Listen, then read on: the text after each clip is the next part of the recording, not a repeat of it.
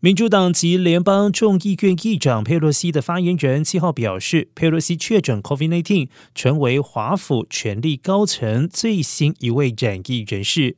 现年八十二岁的佩洛西已经完整接种 COVID-19 疫苗，而且打过追加剂。虽然染疫，但是目前没有症状。原先将由他率领的国会代表团亚洲行也将因此延后。除了佩洛西，四十九岁的华府市长鲍塞在同一天，也是七号检验出阳性的结果。另外，在上周末华府一场晚宴之后，数名与会的国会议员本周相继确诊。而拜登内阁中也有至少两名成员染疫，分别是六十九岁的司法部长贾兰德以及五十岁的商务部长雷蒙多。不过，七十九岁的总统拜登六号晚间的筛检结果呈现的是阴性。